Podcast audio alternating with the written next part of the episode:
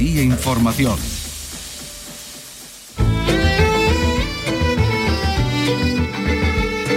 En RAI, Andalucía es cultura.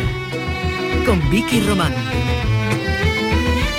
Buenas tardes. El padre de la gramática española, Elio Antonio de Nebrija, centra hoy mismo varios actos previos al que el martes eh, va a tenerlo como protagonista en la sede del Instituto Cervantes, dentro de todo ese amplio programa de conmemoración del quinto centenario de su muerte. Esta mañana ha sido en su ciudad natal. Carlos López, buenas tardes. Buenas tardes, exactamente, en Lebrija, donde se ha recogido tierra muy cerca del punto exacto donde nació y que será depositada en la Caja de las Letras del Instituto Cervantes como parte de su legado en un acto que tendrá lugar allí, en la sede en Madrid, la semana que viene. Y como nos va a contar el alcalde de Lebrijano en unos momentos. Nos lo van a contar desde Lebrija y también en unos minutos vamos a hablar con la artista Rosario La Tremendita que se encuentra ensayando su concierto de mañana en el Teatro López de Vega. Y hoy también vamos a tener libro, una novela de un andaluz, el también profesor de filosofía, Luis Manuel Ruiz, que nos trae nuevas peripecias de unos personajes, sobre todo uno, que nos va a entroncar con la cultura popular y algunos referentes de la infancia, desde los Playmobil al Chapulín Colorado, en una trama policíaca con toque de leyenda artúrica, con su novela No contaban con mi astucia. Pues con todo eso y con cine clásico, con la mismísima Greta Garbo, vamos ya en este espacio que realiza Ángel Rodríguez y que produce Ryan Gosto. En RAI, Andalucía es cultura. Con Vicky Román.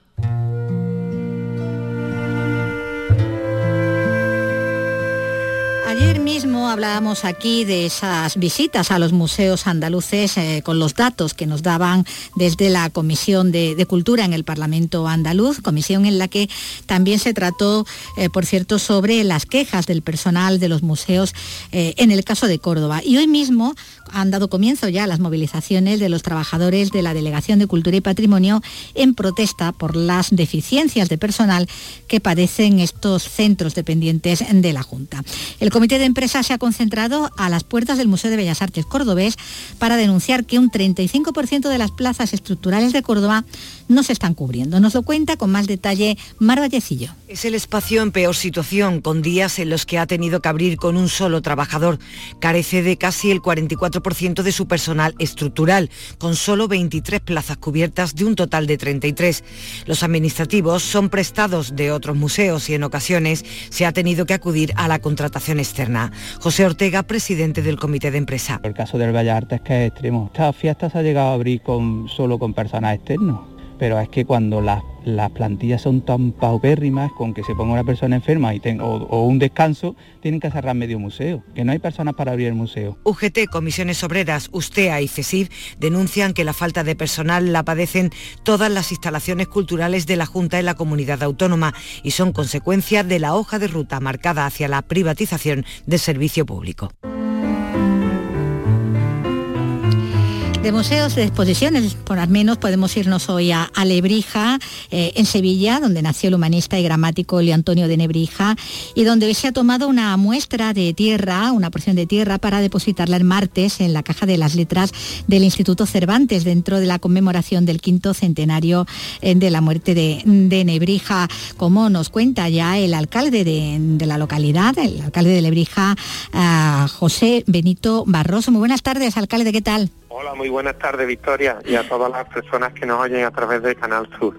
Bueno, eh, habéis eh, recogido, como decimos, tierra de, de Lebrija, porque la suya, la de su tierra, tenía que, que estar presente ¿no? en ese homenaje, en ese recuerdo a Leo Antonio de, de Nebrija, ¿no? este acto que es tan cargado de simbología. ¿no? Pues sí, la verdad que va a ser muy emocionante el día, el próximo martes, 8 de febrero, eh, a las 12 de la mañana en el Instituto Cervantes, y yo aquí mi agradecimiento de corazón a Luis García Montero, andaluz, al que le vamos a entregar la medalla de oro de la ciudad al Instituto Cervantes junto a la Real Academia de la Lengua el próximo 28 de febrero, el día de todos los andaluces. Tierra, eh, cerca de la calle natal de Antonio de Nebrija, justamente en la ladera del castillo, que linda con la calle Antonio de Nebrija, donde él nació, en un acto solemne hemos, la hemos recogido y, y bueno, y ahí, junto con Alcalá de Henares, el acto ha sido un acto que hemos hecho en Alcalá de Henares a las 12 y también hemos hecho aquí en Lebrija y que bueno y que será depositada el próximo 8 de febrero eh, en la caja de las letras del Instituto Cervantes. Es un ofrecimiento que nos hizo Luis García Montero, el director del Instituto Cervantes, el poder pues en la caja de las letras del Instituto Cervantes pues están los premios Cervantes, todos tienen allí una caja y que él decía siendo este el año conmemorativo del 500 aniversario de la muerte de Elio Antonio de Nebrija, pues bueno, pues es un honor para el pueblo de Lebrija y creo que es una gran satisfacción para todos los españoles y un reconocimiento el que Elio Antonio de Nebrija, el autor de pues bueno, pues de muchas obras, porque su obra fue extensa, pero que la primera gramática castellana, 1492, introducciones latinae.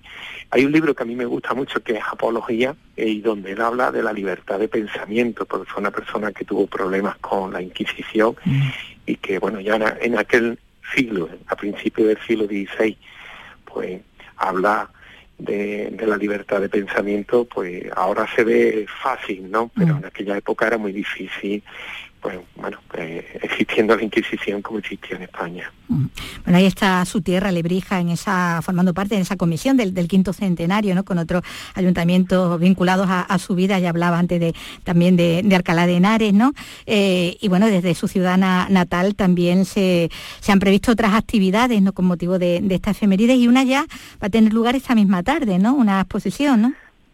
Sí, eh, junto a este acto que hemos desarrollado esta mañana, vamos a desarrollar otro acto esta tarde, que, bueno, aquí también mi reconocimiento al Colegio de Médicos eh, La Peonza, es una, eh, una exposición que organiza el, Colegio de Médicos de, Sevilla, aquí en Lelija, y que bueno va a versar sobre pues la vida y obra de Antonio de Nebrija. La exposición va a ser en la sala de exposiciones que tenemos en nuestra localidad, que es la Misericordia, y yo pues bueno pues orgulloso de que los representantes del Colegio de Médicos estén aquí esta tarde, que sean muchas las exposiciones y muchos eh, los, los congresos que se van a organizar este año. Nosotros tenemos uno el día 3 de julio y bueno, muy satisfecho como, como alcalde.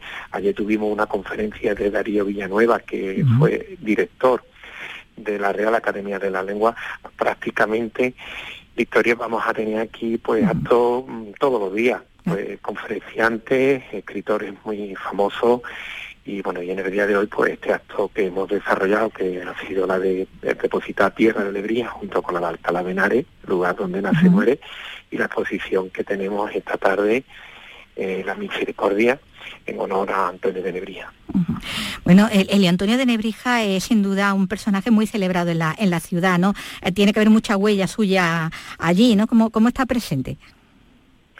Bueno, pues nosotros eh, en Lebrija, yo animo a, todas las personas que nos están escuchando, pues visitar este, esta localidad. Yo creo que es una localidad la gran desconocida. Es una ciudad que tiene más de 6.000 años de antigüedad en la que de Antonio, pues cuando él escribe, porque él también aparte humanista, es historiador, cronista de los reyes católicos, pues él habla del origen de, Lebrija, que bueno, eh, fue fundada por el dios Baco, el dios del vino y que la, fundó en, una zona de, Lebrija que la estamos restaurando y poniéndolo en valor, que es el Fontanal, que es de donde viene el agua. De, esta zona de Lebrija, que está a dos kilómetros de Lebrija, los romanos hicieron una infraestructura y venían a, Lebrija por, pues, conductos subterráneos. Y bueno, y él ya escribe de, este origen de Lebrija, por eso eh, ese identificación que tiene Antonio de Nebrija hace que se ponga el pronombre Helios. Helios que es un nombre muy de familia de la ética, lo tenemos presente en una estatua que está junto a la Plaza España, una estatua de un autor de Sevilla, La Fita, que se inauguró aquí en Lebrija en el año 46, también pues la calle donde nació, un colegio que se llama El Antonio. Aquí si vienes a Lebrija son muchas cosas las que se llaman El Antonio. Protagonizándolo, ¿no? sí. el sábado tenemos eh, la primera regata, El Antonio de Lebrija, que es una regata que organiza la Federación Andaluza de Piragüismo. En, todo lo, en todos los aspectos, como decimos, es recordado. Pues seguiremos hablando sin duda al hilo de, este quinto centenario de, su muerte. Ya en julio estamos emplazados, como, como nos hablaba antes, ¿no? de todo lo que va a haber también en esa fecha. Y, nada, bueno, pues desear que vaya todo muy bien también el próximo martes en el Instituto Cervantes. Un saludo, muchísimas gracias, alcalde José Benito Barroso, gracias. Muchas gracias, Victoria, y muchas gracias a Canal Sur pues, por la ayuda y por la difusión de este quinto centenario. Centenario.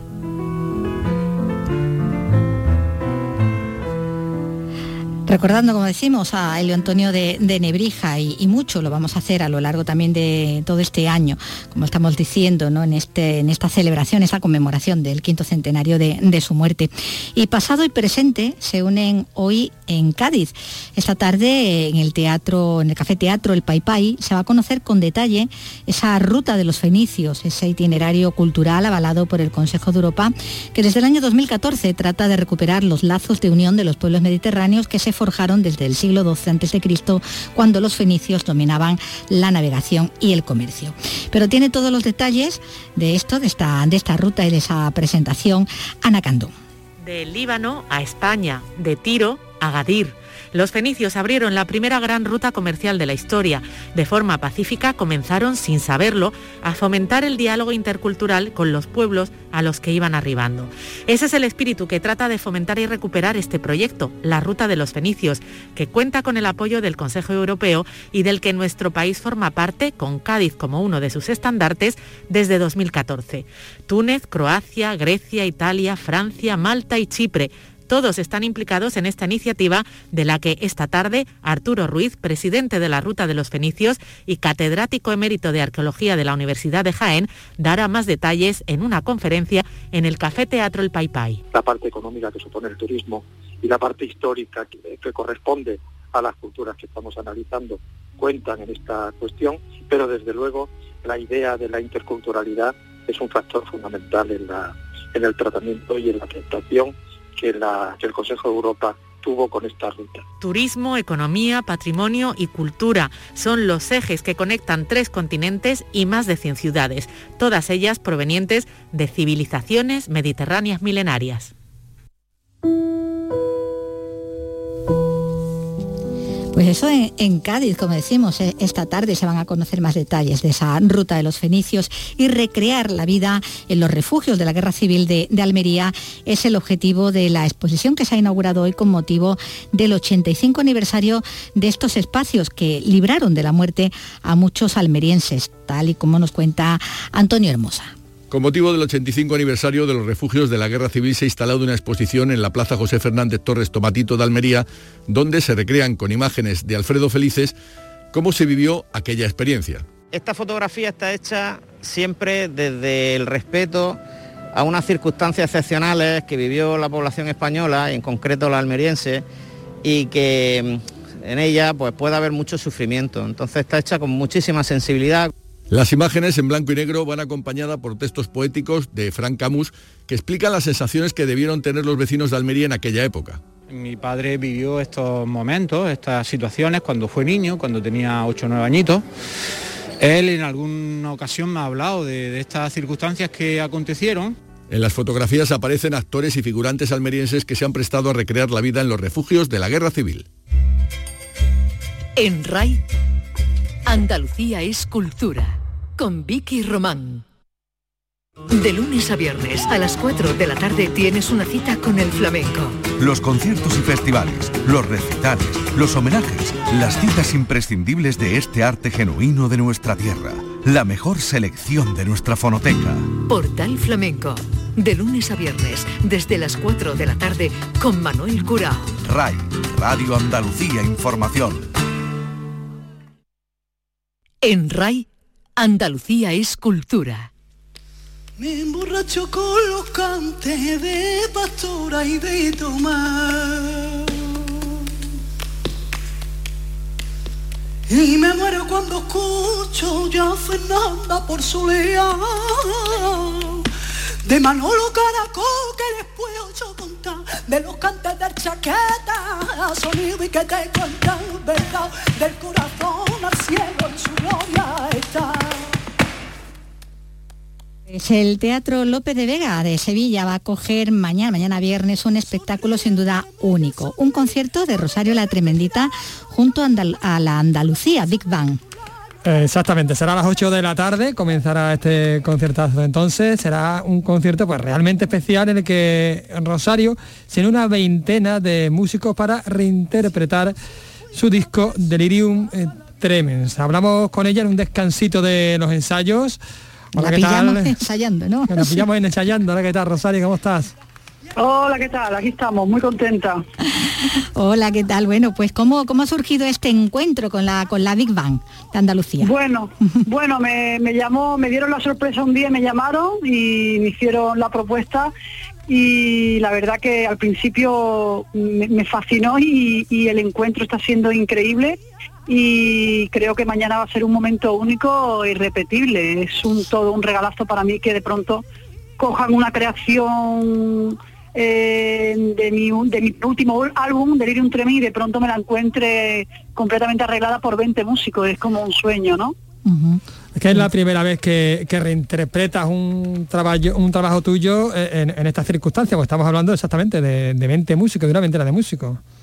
Totalmente, ¿no? O sea, cuando ves una creación eh, propia reinterpretada de esta manera, eh, eh, el, álbum coge una dimensión tan grande y tan tan potente que, casi me abruma, ¿no? en, más de un ensayo he tenido que pararme porque me he emocionado, ¿no? Es decir, que tú esperas, tú esperas un, un, exactamente, completamente distinto a, lo que hemos escuchado en el disco, en, el álbum físico. Bueno, eh, eh, es un es el trabajo del álbum que, hice junto a Pablo Martín Caminero, a Rabade y un equipazo increíble pero de pronto no es un trombón, son cuatro, de pronto no es una trompeta, son cuatro, son cuatro saxofones, es un piano, es una maravilla, o sea, es como, es como, yo creo que es un sueño cumplido en vida, ¿no? Es lo que cualquier artista quisiera, quisiera ver, ¿no? Y además, bueno, como tú bien has dicho antes, un encuentro irrepetible porque eh, solo está esta posibilidad de verlo, ¿no? el concierto de mañana, ¿no? Claro, es una propuesta muy difícil, es algo que, que ha ocurrido de una manera eh, única y, claro, yo dudo que esto se pueda volver a volver a repetir. Ya te digo que para mí eh, estoy, estoy acostumbrada a subirme un escenario y estoy acostumbrada a salir de gira y de pronto estoy nerviosa porque, pero unos nervios buenos, ¿no? Porque de pronto eh, va a ocurrir algo que, que lo quiero aprovechar muy bien porque sé que es difícil que vuelva otra vez a suceder, ¿no? Está, está, levantando muchísima expectación, Rosario. Nunca se puede decir de este agua no beberé, ¿no? se puede repetir. ojalá, ojalá, por supuesto, pero bueno, yo mañana lo voy a disfrutar como si fuera la última vez. Si se repite sería increíble, claro. Se nota que te, que te gustan los retos. Bueno, de hecho, eh, sigues trabajando en este gran proyecto que tienes aquí ya en el horizonte, que cada vez lo tenemos más, más cercano. Estamos hablando de de Cerneta, del que ya has publicado, digamos, la primera parte, que es la parte electrónica, pero queda la parte eh, tradicional, por decirlo de alguna manera, junto a 10 guitarristas, ni más ni menos. Sí, bueno, eh, con lo de mañana hemos hecho un kick en el nuevo álbum que estamos trabajando, que ya salió la primera entrega, el álbum Tremenda, y que estamos trabajando ahora sobre la segunda entrega que saldrá en primavera, que es Tremenda Origen, que es la vuelta al origen del álbum que hemos hecho electrónico, llegando a las raíces con 10 guitarristas a los que admiro y de, primer nivel, ¿no? Mire, de eso que puedes contar, ¿tenemos ya fecha así de publicación o todavía está un poquito lejos? Eh, bueno, la, entrega segunda será en primavera y vendrá también con un soporte físico de vinilo con los dos álbumes juntos, ¿no? Mm. Supongo que también pues eh, girarás con ese con ese tema, ¿no? O sea, con ese con este trabajo, con este proyecto. Claro, el próximo el próximo año estaremos girando con Tremenda Banda, que será el primer álbum de electrónica. y, por otro lado también estaremos girando con el disco de guitarras que, vendrán varios guitarristas en escena, reinterpretaremos el disco a guitarra y a voz, ¿no? Pues eso, pues eso, tiene que ser una locura. O sea, no solo el doble trabajo físico, sino también doble trabajo sobre los. Bueno, ya se está disfrutando la mano, ya esperando. Y, otro sueño cumplido también, porque que, te acompaña la guitarra Rafael Riqueni, eh, Dani de Morón, Ricardo Moreno, Geray Cortés. De, pronto estoy ahí con paquete, con un elenco de, de, guitarristas con los que yo he aprendido, con los que he crecido y, y a los que admiro, ¿no? ya que mi pasión es la guitarra. Que por cierto, eh, Cerneta lo titula eh, también quizás como homenaje y como, no sé, una, una búsqueda en la, en la raíz del flamenco a, a Mercedes la Cerneta, una cantadora que influyó tanto en el flamenco y que sin embargo no tenemos nada editado de ella, no publicó nada, no grabó nada. Correcto, se le adjudica estos estilos que yo he grabado, se le adjudica a la Cerneta, pero no hay ninguna grabación de ella y nos tenemos que fiar con, la, con las versiones que yo he estudiado de, de Vallejo, de Pastora, de Valderrama. Y bueno, hemos hecho nuestra propia creación de, de laboratorio porque la, en la primera entrega es prácticamente una soleá de laboratorio eh, que el público le ha rebautizado la solear de la NASA, os podéis imaginar, os podéis imaginar, y, y bueno, está basada en los estilos de la cerneta, que luego en la segunda entrega la vamos a tocar en directo a guitarra y voz y de una manera tradicional y desnuda, ¿no? Bueno, estamos deseando tener ya ese, culmi- verlo culminado, ¿no? Ya ese, ese proyecto. Hombre, a mí me parece de lo más interesante que se va a publicar eh, este año, no solo ya en flamenco, sino, sino en música en España, porque eh, ha hecho realmente una, una ha hecho arqueología musical eh, fundamentalmente y, y la ha trasladado al, al presente, ¿no? al, al flamenco del siglo XXI, que el flamenco del siglo XXI es tradicional, pero también, ¿por qué no? También, eh, bueno, pues experimental, ¿no? Como de la NASA. Como de la. NASA, claro que sí. Yo, yo también tengo muchísimas ganas de ver a los dos a los dos fueras porque la verdad que tengo muchas ganas de ver el proyecto con distancia y, y- y escuchar los dos discos que estamos haciendo que muchas veces está una tan tan tan sumergida dentro del proyecto que ya pierde hasta la perspectiva, ¿no? Bueno, pues de momento no, nos quedamos, ¿no? Con, con este Por- aperitivo, ¿no? Nos podemos quedar con este aperitivo. No sé si tenemos por aquí la, la soleá, si, si te parece, Rosario. de- De la NASA. la soleá de la De la NASA. Muchísimas, muchísimas gracias. Eh, dime, dime. Sí, sí, la tenemos, la tenemos. Vamos a escuchar un poquito. Negra que sea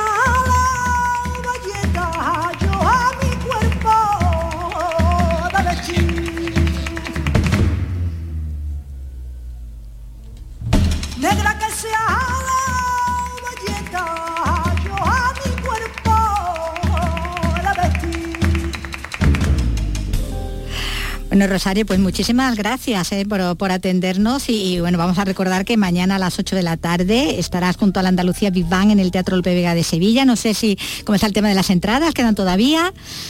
Algunas quedan, Alguna quedan queda. poquitas, pero Pues hay que quedan correr. algunas y sí, invito a que todo el mundo no se lo pierda porque realmente va a ser algo muy emocionante y, y- y- y, bueno, yo misma me voy a emocionar muchísimo en escena, ¿no? Ajá. Bueno, pues estamos de... Nos vamos a emocionar todos, Rosario. Lo dicho, muchas gracias, te dejamos seguir con los ensayos. Un abrazo y Un mucha abrazo. suerte. Muchísimas gracias, un abrazo grande. encuentro el cara de esta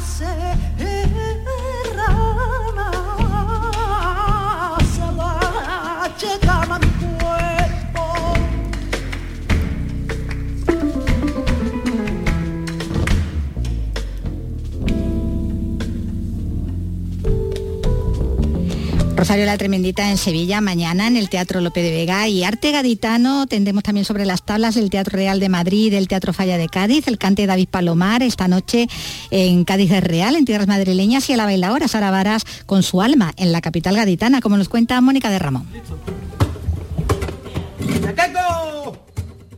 Los escenarios son importantes, pero Madrid tiene un plus de emoción. Así lo siente David Palomar, que hoy y mañana lleva el cante de su tierra al Teatro Real de Madrid, reinterpretando a Enrique el Mellizo y con la colaboración especial de Juan José Jaén, el Junco, al baile. Porque es mi universo y mi universo va mutando, se va transformando, es maleable. Entonces, Universo Cádiz lo van a poder ver la, la gente cada vez que lo vean de distinta manera, con una guitarra y una voz, una guitarra, una voz y dos palmas, una guitarra, una voz, dos palmas y un baile. Mm, entonces, mi universo. Entonces, yo cada vez que lo presente lo voy a presentar de una manera distinta, un repertorio distinto. Y Alma es el espectáculo de la isleña Sara Varas, que estrena en el Falla, un singular montaje donde se abraza el flamenco y el bolero.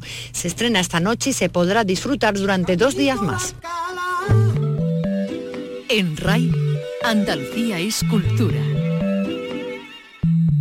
Oh, ¿y ahora quién podrá defenderme? ¡Yo!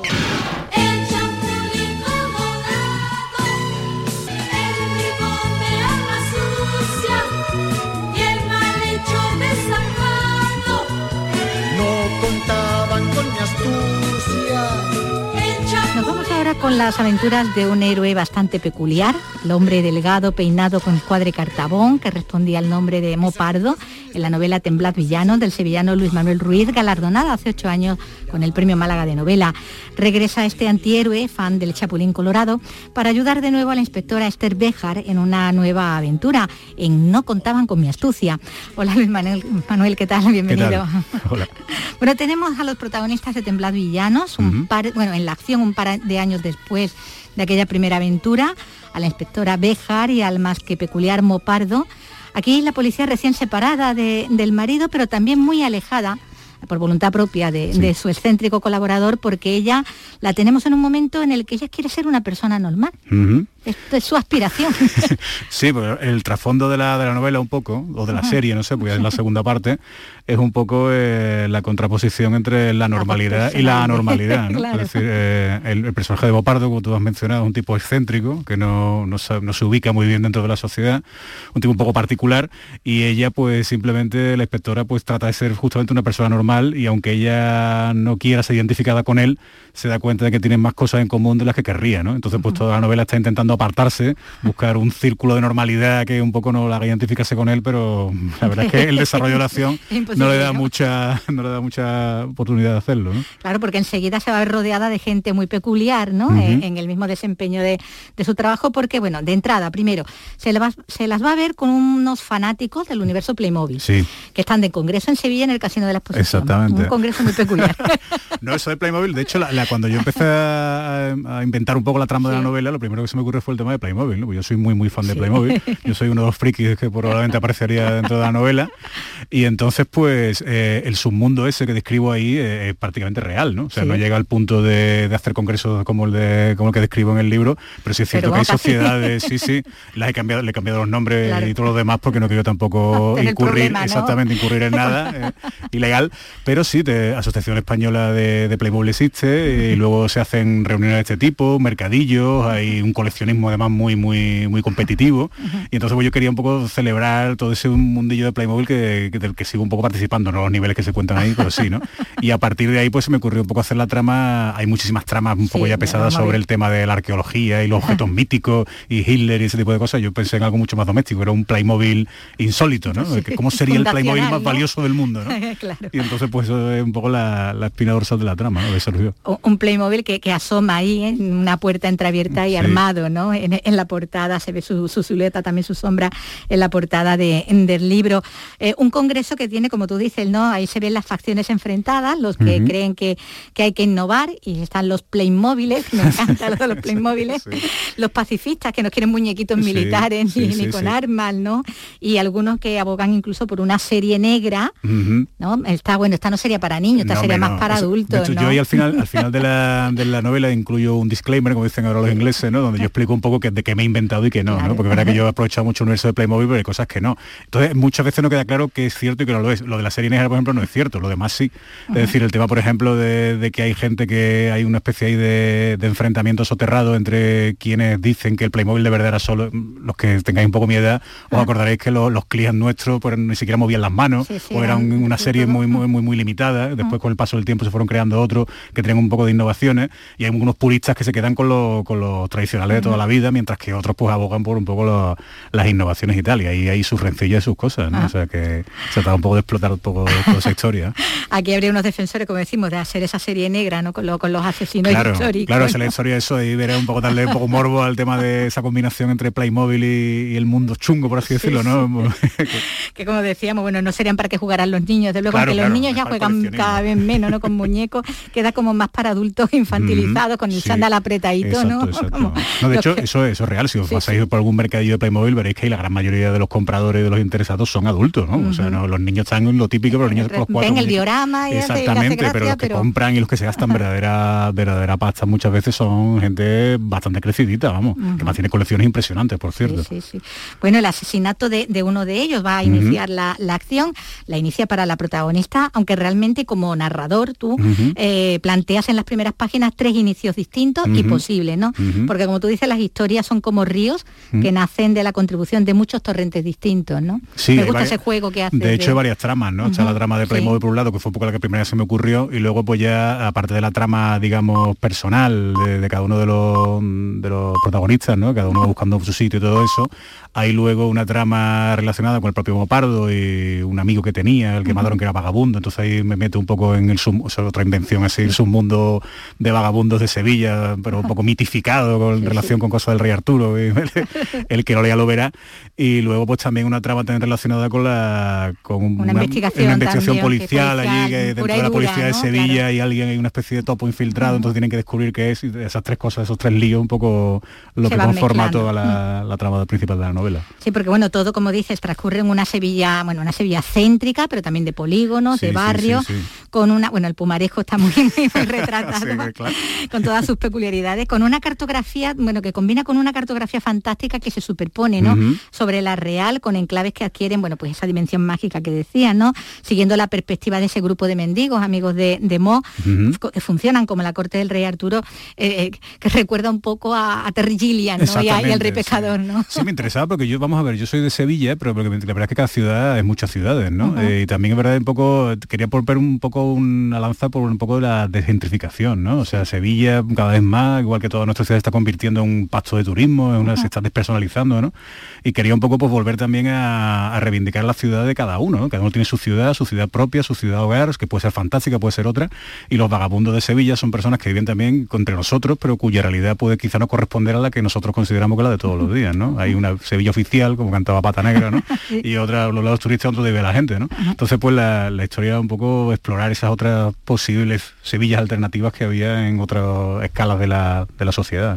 Y en esa otra dimensión, bueno, está el páramo de la luna, la torre claro, ardiente, ahí recurría- la galería de cristal, el laberinto de hierro, un mapa muy Tolkien. Sí, exactamente, claro, la historia era, claro, era buscar un poco la, eh, la violencia de la contraposición, el mundo de los vagabundos, que nos resulta una Tan cosa sórdido completamente y tan, sórdido claro. y completamente carente de interés con pues con eso, con el mundo de los caballeros andantes y todo ese Que tipo. hasta adaptan el, adaptan el lenguaje Claro, ¿no? sí, propio era- de la, de la una- caballería. claro, ¿no? era buscaba la realidad y realidad pura y dura, ¿no? Y que- que, el que lo lee, evidentemente, entiende de buenas a primeras que eso no, no, no puede ser así, pero realmente se trata un poco de eso, ¿no? Era Claro. buscar un poco el punto alternativo. Bueno, es una novela, como decimos, con muchos elementos fantásticos, ¿no? Que vienen a maquillar esa vida más real y, y sórdida, ¿no? Sí. En ese caso hay muchas referencias también, otras más, de la, de la cultura popular. Están Sí. los Playmobil que decimos, de nuestra infancia, pero también las series, las películas, Sí. eh, Galáctica, el equipo Sí, A. sí, hombre, como todo transcurre en el universo del friquismo, ¿no? Que eso un poco por continuar con la, con la tradición de la primera novela, ¿no? Ya, ya la, primera novela Temblavillano, era el mundo de- del, Del cómic, cómic, de exactamente. Tintín, ujú. También, también tiendas un poco de, de coleccionismo friki. Y por continuar un poco la misma tradición, pues el universo el que la acción transcurre es un poco el mismo, ¿no? Es un, es un universo de... Hay mucha referencia, en efecto, a, a la cultura popular, ¿no? Que yo no considero, como siempre he dicho, no considero que tenga que estar reñida con la cultura, digamos, oficial o seria, Entonces yo creo que he, he- he volcado ahí todo lo que se me ha ido ocurriendo, la verdad. Entonces pues es verdad que la gente de mi generación creo que cuando lea la novela se sentirá reconocido en muchísimo de los en muchísimos de los referentes porque son los mismos de siempre, ¿no? Las series de, de los años 80, y la- los cantantes, bueno, hay mucho Rafael dice sí, este sí. tipo de cosas. Sí, porque hay un momento, ya tenemos ahí a Gloria Gaynor, a los Village El tema People. de la música a- sí me gustaba porque yo recuerdo que no recuerdo que fue así en la primera peli, en la primera novela era que en la radio también, pero en este caso segundo lo he incluido que la radio está estropeada, entonces no puede y no, no puede música. quitarla ni bajarla tampoco de volumen. Exactamente, entonces pues, para colmo la tiene ahí anclado, un no sé qué emisora será que solo emite música disco, ¿no? entonces pues, ese cachondeo me gustaba mucho, ¿no? Ponerle continuamente las canciones. ¿no? Hasta Moparda hace su análisis también de alguna Claro, que otra claro, letra de y todo. bueno, decíamos eso, ¿no? De todos esos elementos de la cultura popular y bueno, y ahí con su toque cutre, ingenuo está el Chapulín Colorado, ¿no? Por supuesto, Ah, sí, la- del Chespirito, que- ¿no? Exactamente, del que viene el título la- ¿no? da título a la novela. Hombre, eso además es un homenaje a Andalucía, Canal Sur, creo yo, porque Claro, sí. donde toda nuestra generación ha aprendido a, a- De hecho, la gente que me ha llegado, perdón, y que además que he visto el título sin saber ni de qué va la novela ni nada, y había gente entusiasmada en internet, como, el chapulín, el chapulín, porque toda la gente que evidentemente le sonaba. yo quería ese, yo quería ese Ese- vínculo generacional. se creara ese guiño. Bueno, es hilarante la reacción de Mo cuando dejan de emitir Ajá. el Chapulín Claro, Colorado. claro. Eso es como Sheldon Cooper, ¿no? Claro, cuando empieza a dar la brasa, cuando le quitan las series, ¿no? De... Además yo creo que eh, todos tenemos un cariño por la serie, porque todos recordamos como la serie no puede ser más cutre, no, no resiste una segunda segundo visionado, porque yo me, me lo me tomé como trabajo el segundo visionado para escribir la novela novela y realmente no, no, no lo soporta, pero eh, nosotros estamos encantados porque yo vuelvo a repetir, supuso una especie de, de vínculo, ¿no? De Sí. lazo entre, entre la gente que lo veíamos y que por cierto no se comparte fuera de Andalucía, porque hay gente sí. que con la que he hablado, incluso que le no la visto, novela, ¿no? Claro, mejor. sabía de qué estaba, sabía que existía, pero no en ningún caso asociaba sentimentalmente con lo que frases ni exactamente, con lo- exactamente. Bueno, de- con aquello, y ahora quién podrá defenderme, Hombre, ¿no? exactamente. Su símbolo es un corazón. se sitúa, bueno, decíamos, se sitúa en el 2016, ¿no? Ujú. Un par de años después de la acción de la, de la primera. Ahí el trasfondo es el de las luchas en el PSOE, la tensión entre Sí, Pedro Sánchez, sí. Susana Díaz, que tan apasionadamente sigue la madre, la protagonista, que es tan partidaria ya de Pedro. Claro, eh, Lo que eh, sufre con fue- el pobre verdad es que Pedro. cuando escribí la novela, la novela ya escribí hace, no exactamente cuando, en el momento en que transcurre, pero sí un poco después, ¿no? Antes de que, antes de que Pedro Sánchez llegara al poder Ah, y todo eso. Y entonces, pues en el momento en que la escribí, Pedro Sánchez estaba desaparecido, fue el momento en el que se dedicaba él con su coche a dar vueltas por España reuniendo acólitos.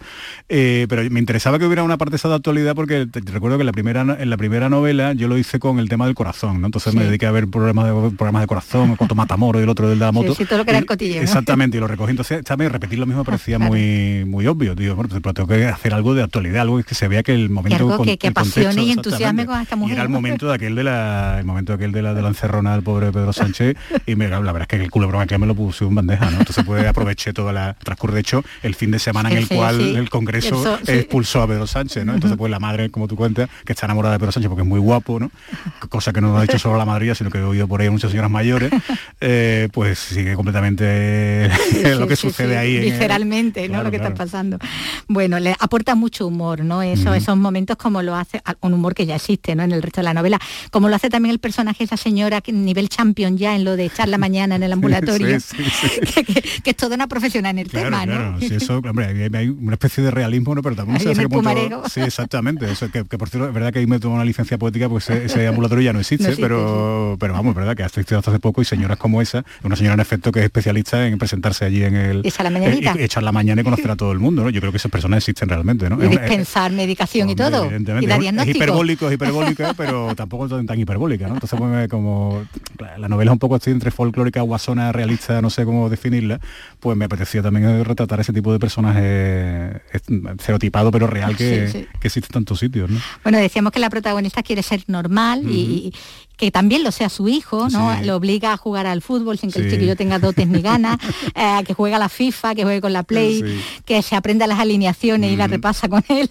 Pero todo, todo para que deje la ciencia y no sea un friki, para que no sea el inadaptado de la clase, Claro, porque aquí claro. se habla también pues de eso, ¿no? Del bullying, ¿no? Sí, y de, una... acoso y de- Evidentemente, sí, en el fondo yo... mm, pues, Bueno, tú eres profesor de instituto, Mientras uno escribe realmente no sabe lo que escribe, ¿no? Entonces uno va, se va ocurriendo la historia, la va escribiendo. Yo cuando terminé la historia, la, la vi un poco con distancia, cuando la veo ahora me di cuenta en efecto que sobre todo una historia sobre la inadaptación en Claro. general. Ujú. O sea, el personaje principal Sí, que es sí. de Mopardo es un inadaptado y un tipo con serios problemas, es un sociópata como dirían ahora, ¿no? Es un tipo que se lleva mal con todo el mundo y que se ha construido su propia realidad paralela, ¿no? En el caso de- del niño de- del bicho, como lo llama, Sí. de Esther, eh, claro, es una es un superdotado, pero ser un superdotado también es, un- es una, Claro. es una porquería. Yo que lo veo diario en mis clases y con la gente con la que trabajo, ¿no? Son gente que también está estigmatizada. Entonces la mayor aspiración es la de ser, es ser normal, ¿no? Eh, en un mundo en el que nos están continuamente bombardeando con que eres único, con que tienes que luchar por, por ser diferente a los demás, en el fondo creo yo que nos hace falta una ración de normalidad, ¿no? Y también ser un poco como los demás y no pretender ese ansia, esa y ese dolor en muchos casos por querer ser distinto, ¿no? Mm. En el fondo, como tú dices, ¿no? Es la- una historia de inadaptado porque lo son todos, Mopardo, la inspectora, el hijo, los mendigos, eh, quizá, o no sé, o quizás son los otros los que no saben tampoco mirarlos, ¿no? Claro, yo evidentemente yo eh, como inadaptado yo mismo, con mucha gente de las que veo, creo que todos en el fondo, fondo somos un poco inadaptados y también un poco partir la lanza por, pero toda la vez queremos ser normales también, que es lo que le También, pasa a los claro, personajes de la normalidad. Y de esa dialéctica muy y de claro esa que es la tensión, claro, de dónde estamos todos en medio, ¿no? Yo quiero que me traten como los demás, pero en el fondo quiero ser también alguien especial, ¿no? Entonces, pues ahí va la cosa. Porque bueno, hay- aquí ya como vemos y estamos contando, pues hay mucho humor ya desde el mismo título, con las tramas que tenemos, pero bueno, también al mismo tiempo se tratan temas serios, ¿no? Y hay ese posito quizás no A- agridulce en toda la historia, porque bueno, ahí está la soledad, está la vejez, está la enfermedad Sí, mental, sí, el abandono, la invisibilidad. Evidentemente, ¿no? Ahí sí, evidentemente es verdad que también, como vuelvo a repetirte, son cosas que uno trata casi de, de soslayo y sin haberse dado cuenta, ¿no? Son cosas que van salen. saliendo, claro, salen, no, no, tú dices tú, por ejemplo, el tema de esta mujer, eh, la doña La Susa, misma que va a la- sí, que va al ambulatorio, no tiene un hijo que, que no le responde al teléfono y, todo, y entonces su propia su po- pobre vida es dedicarse a, a visitar ambulatorios, ¿no? O por el caso, por ejemplo, de Mopardo, en efecto, que tiene un pasado que yo he rozado solo ahí, pero que si hay futuras entregas, que supongo que las habrá, lo tocaré más de lleno. Él tiene un pasado de psiquiátrico también, Claro. y es una Mm. persona realmente seriamente tocada, ¿no? Y aparte el propio personaje de Esther viene un fracaso matrimonial, un fra- una ma- intenta ser una madre, pero la pobre le cuesta, sí, porque, claro. en fin, hay unas cuantas de cosas ahí, ¿no? También el de la relación familiar con su madre no es precisamente de lo más de lo más ideal, ¿no? Pero en fin, eh, yo creo que también es parte de tomarse todo eso un poco, no sé si a cachondeo, sí, un poco agridulce, como tú dices, ¿no? Un- hay un tono de risa, pero tampoco una risa excesivamente excesivamente cruel, ¿no? Eh, yo creo que al fin y al cabo se, no lo sé, yo como escritor y a la hora de leerlo también creo que hay cariño por los personajes incluso dentro de, su, de sus contradicciones que son, son gente, muy- gente muy cutre en muchos casos como estamos mencionando pero al fin y al cabo son humanos ¿no? Bueno, eh, ahí está también esa, esa fijación que tiene Mopardo con, eh, con, todo, con todos los detritus, ¿no? Ah, sí, sí, claro, sí, está haciendo una investigación sobre el tema de, la, sí, de las heces y todo Sí, ese tipo de cosas, porque al fin y al cabo te- parte de la idea de que es verdad que todos dejamos rastros por ahí, claro, entonces pues eso nos define, nos define mucho, ¿no? Eso también lo- parte un poco de, para definir al personaje, ¿no? sí, Que era claro, una- Y lo que se espera también muchísimo Claro, a, a la todo- a inspectora. todos ¿no? los demás.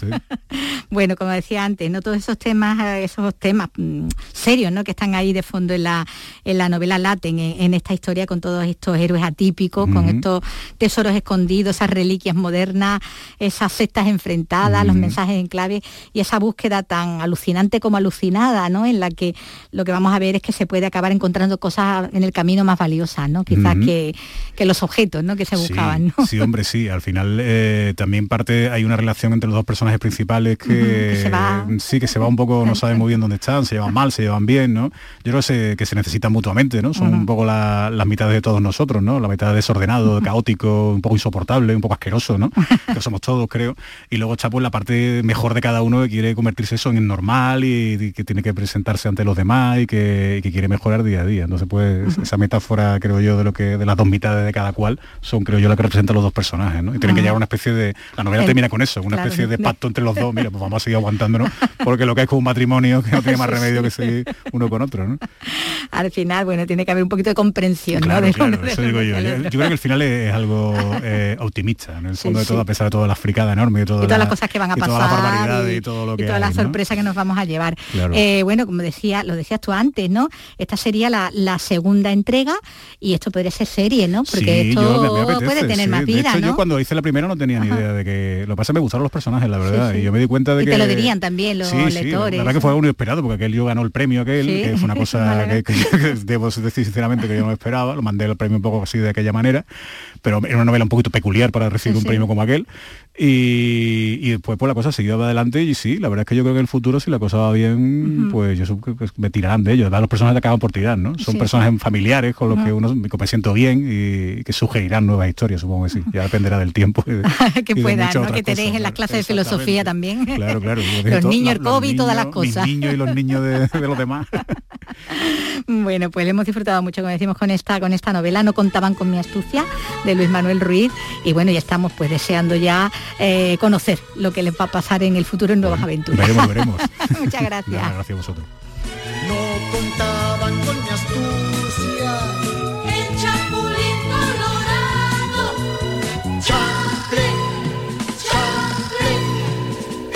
Mis antenitas de vinil están detectando la presencia del enemigo. Acabo con... Bueno, pues de, de los libros, de las novelas como, como esta, este no contaban con mi astucia de Luis Manuel Ruiz, nos vamos ya a- al cine, empezando por el Festival de Málaga. Porque el Málaga de Festival va a rendir homenaje al músico desaparecido Alessandre Lacaze con su concierto de, de clausura. El Málaga de Festival, el MAF, eh, recordamos que es una programación cultural previa a la celebración del Festival de Málaga de Cine en Español y busca el diálogo de otras disciplinas con el séptimo arte. Las actividades del MAF van a comenzar el día 24 y lo harán con la actuación de Nacho Vegas, pero los detalles nos lo da desde Málaga Alicia Pérez. Más de 150 actividades repartidas por todos los distritos de la ciudad en una programación basada en la revolución del pensamiento frente a la hegemonía de lo digital. Pienso luego existo, La ciudad sostenible y el año 92, tres décadas después, son los ejes en esta edición del MAF. Juan Antonio Vigar es el director gerente de Málaga Procultura. Pensar cómo estamos en el mundo, vislumbrar el camino recorrido, hacerlo más sólido y quizás también más firme y todo eso gracias al diálogo y a la palabra. Todo eso es lo que nos mueve a la hora de construir esta programación. En este sentido, escritores, cineastas, periodistas, filósofos como Isaías Lafuente, el Niño de Elche, Lois Patiño, Ana Freixas, Juan Tallón, Javier Ocaña, Daniel Gasol, Javier Pérez, Andújar, sumarán sus voces El Cine Albéniz acoge el concierto inaugural a cargo de Nacho Vegas con banda, que presentará su nuevo trabajo, Mundos Inmóviles Derrumbándose. El Teatro Echegaray, el Polo de Contenidos Digitales o el Museo Picasso serán el escenario de conciertos, charlas y conferencias.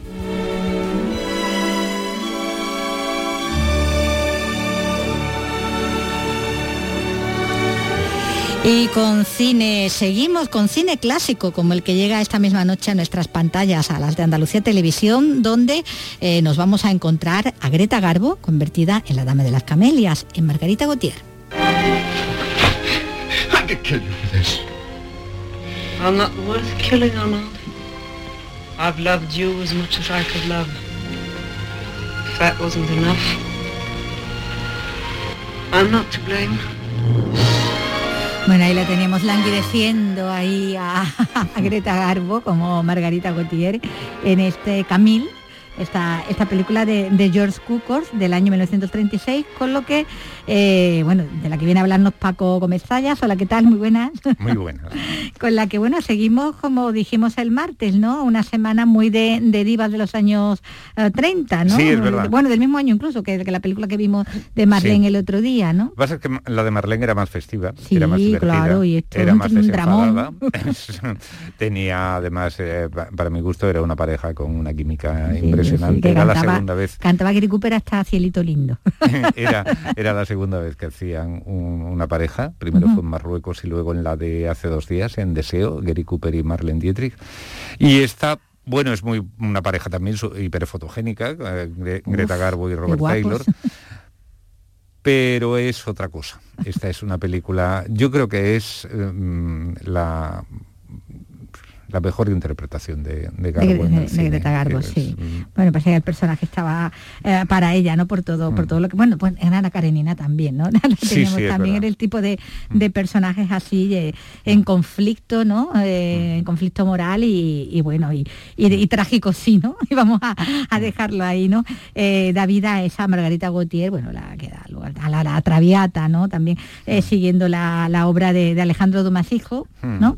Que, que bueno que se basaba en su propia experiencia un poco con Marie Duplessis, ¿no? Con la eh, Sí. cortesana, ¿no? Con la célebre cortesana también francesa. Sí, ¿no? porque era mm, eh, a lo largo del siglo XIX y en determinados ambientes, en determinados sectores sociales, la prostitución eh, estaba, por así decirlo, semitolerada, por- no estaba mal vista, estaban las célebres prostitutas de lujo, esto no eran las Mm, claro, la pobres calle. que estaban en la calle, esto era otra cosa, esto eran acompañantes, eran personas que, bueno, y además esto se prolongó durante mucho tiempo, que de una manera mucho más desenfadada, es lo que cuenta Ujú. De Sí, Colette, sí, eh, pero eh, en fin, era otra, era otra cuestión.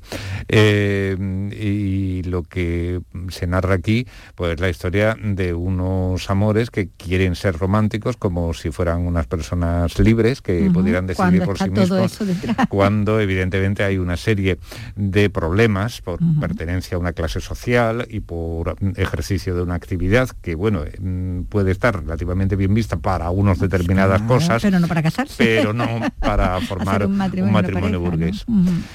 Y eso es lo que fundamentalmente cuenta eh, la novela de Alejandro Dumas. Y la película lo que cuenta desde luego es la historia de un amor mm, arrebatado, muy influido por la versión eh, operística que la- hizo sí, la- Verdi, Verdi, ujú. por- muy influido por la Traviata, y que se debe fundamentalmente a dos grandes coordinadores de esfuerzos, aparte de creadores, que fueron el director, George Cukor, y el productor Irving Salver. El productor, o sea, el jefe de producción de Metro Goldwyn Mayer, Curiosamente, Cukor no había llegado a metro de la mano de Zalber, sino aprovechando una baja por enfermedad de Zalber, que es su- el gran amigo de Cukor, David Oselstein, el que luego fue productor de Lo que el viento se llevó, lo trajo como lo había metido antes en la RKO y que consiguió, eh, gracias a esto y a alternar las dos productoras, ser uno de los directores mejor pagados y tener un, un- comprarse un terreno en Beverly Hills y hacer una casa fabulosa donde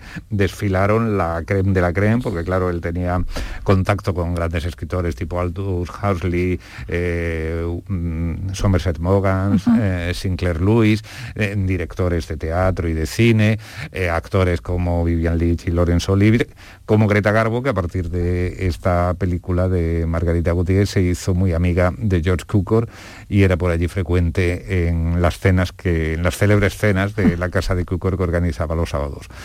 Bueno, pues esta es la adaptación, como decimos, de esa, de esa historia, esa novela decimonónica, ¿no? De, de Alejandro Dumas Hijo, eh, que refleja también, aparte, bueno, de lo que es la historia de amor, de trágico romance, ¿no? Eh, el ambiente, ¿no? El ambiente de esos salones, ¿no? Sí. De, de cómo se relacionaban allí, ¿no? La- la- la- las capas más altas de, de- de la sociedad y como dices tú, ¿no? Como aquello era una fiesta, ¿no? Ese momento de París era una fiesta, ¿no? Sí, y era, mm, desde luego, hay como dos servidumbres. Por un lado, atender a lo que fueron los hechos históricos, por así decirlo, o sea, lo que podía ocurrir en Francia en aquella época, según, Mediados del no- no- 19, sí. según lo había contado Alejandro Dumas, hijo, y, y luego pues realmente cubrir lo que tenía que ser una producción de Hollywood también muy determinada, la producción más fastuosa, más Claro. elegante, más sofisticada del Con momento. eh, Entonces. Zalber, por ejemplo, tuvo varias ideas. Una fue oh, cuando le dijo, eh, cuando estos dos se quieren casar, cuando Armando Duval y Sí. Margarita Gautier planean casarse, hay que eh, presentarlo como si fueran a hacer un atraco, como si fueran a hacer una fechoría, porque para la gente del momento y para la gente que les rodea es eso justamente. Sí, ellos van, a- claro, un ellos, ellos van a, a- sacrilegio. a cometer un, un delito, por así Sí, sí, decirlo. sí. Eh, luego, por ejemplo, la escena final, que creo que es a esa a la que eh, de la que hemos oído, de la Sí, que- de- bueno, estábamos, estábamos escuchando, eh, está intentando ya apartarse de, Ah, de él, como lo ah, está no. intentando desencantar también. no, ya la, la escena en que él llega y ella está en el Sí, dormitorio que ya está se, postrada se ya, porque rodó recuerdo- en primer lugar en la cama. Y entonces Zalber dijo, no, ahí no postura, funciona. mira, el- y entonces se la al llevaron, sofá, se la llevaron a un diván y, y ahí es la escena. Y bueno, y como esa, pues muchísimas cosas. Eh, eh, Zalber le ofreció a Cukor que dirigiera a Greta Garbo en lo que él quisiera. Y entonces dice, yo creo que hay dos proyectos que le van mucho. Uno es este y otro sería el de los amores que tuvo una mujer con Napoleón, que no era ni María María, Valesa, Luisa, exactamente, mm. que no era ni, ni María Luisa ni Josefina, que era Una una, condesa que, con la que él tuvo ya al final de su vida pues una relación. En realidad la había tenido, no, bueno, al final de su vida es un poco cuando eh, ya en el destierro eh, se pueden reencontrar, pero en realidad la, la historia había Sí, eh, durado a lo largo de toda la vida de Napoleón, por, casi. Eh, Cukor prefirió esta. Y bueno, y mm, luego lo que pasó fue que acabando la película, Salver murió de repente. De repente, muy entre comillas, porque estaba enfermo de tuberculosis y porque ya, había tenido, ya había tenido una, una baja, ¿no? Eh, que lo apartó de, de los estudios durante un tiempo. Eh, y entonces quizás eso unió más a Cukor y a Greta Garbo, que eh, fue el único director que la dirigió dos veces. Eh, la última película de Garbo también está dirigida por Cukor, La mujer de las dos caras, con la excepción, claro, de Clarence Brown, que ese fue un poco su director. Sí, un poco ese- también. ese sí. bueno, fueron varias en la época del cine mudo y varias también en la época del sonoro, la primera película sonora y además un director muy olvidado pero sobre el que convendría llamar la atención. Cuando tú decías eh, que Ana Karenina era también una película excelente, es que realmente Clarence Brown era, era un director muy bueno. Bueno, se nota ¿no? la mano de, de esos realizadores en esta en estas películas, en el caso este ¿no? de, de en esta versión, esta adaptación de, de- de la novela de, de Alejandro Dumas, hijo de la dama de, eh, de las Camelias, eh, como decía, bueno, bueno, donde se inspiraba en la historia real de Marie Duplessis, con la que había tenido él también su, su romance, aunque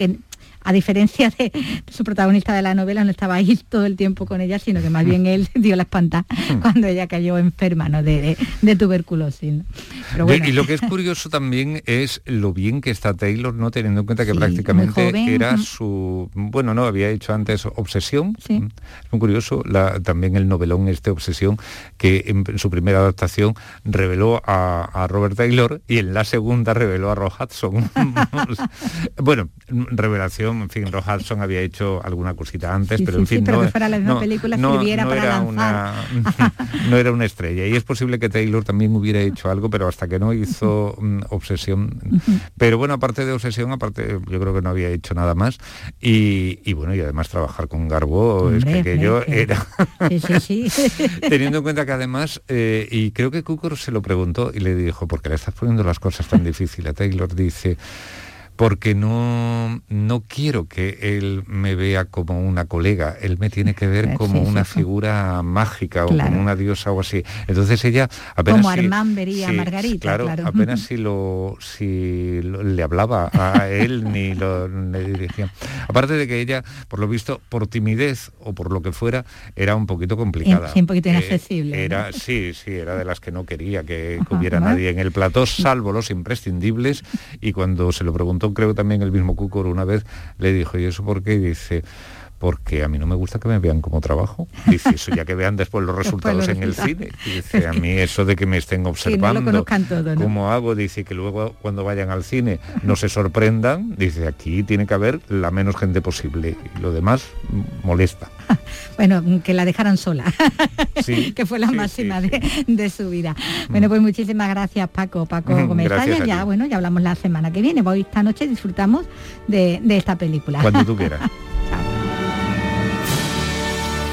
Bueno, pues de una diva, la divina, Greta Garbo, a otra, desde luego está mucho más nuestra.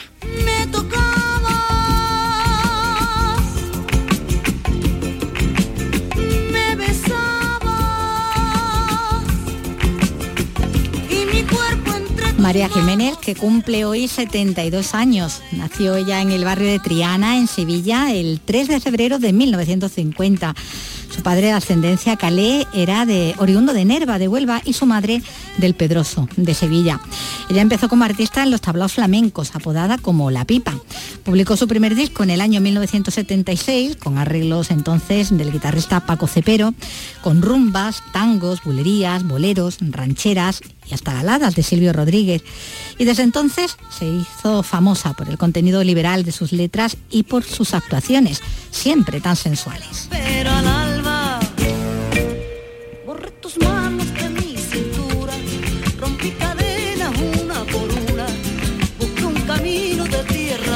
Esos vestidos vaporosos y esa manera de, de moverlos, de mover las faldas eh, y enseñar la, la pierna, ¿no? sí, sí, que Carlos se estaba acordando ahora mismo tal como la, la estaba escuchando, ¿no?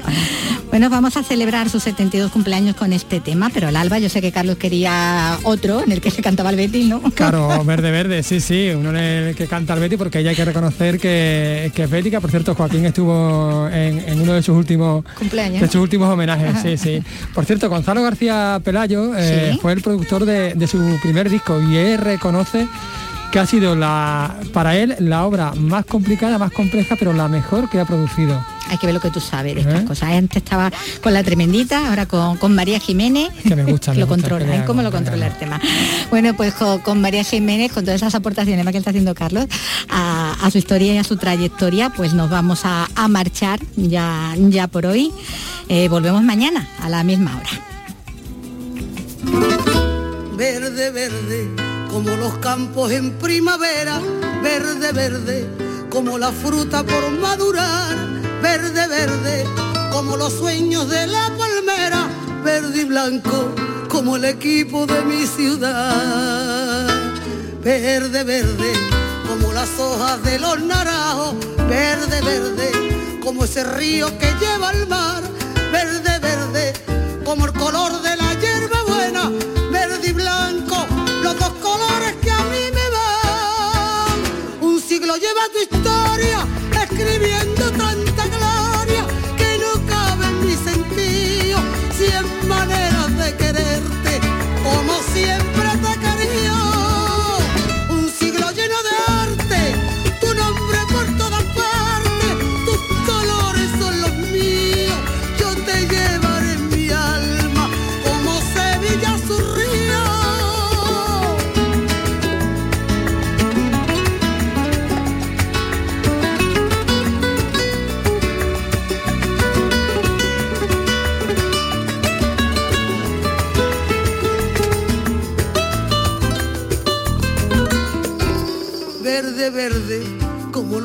cuando.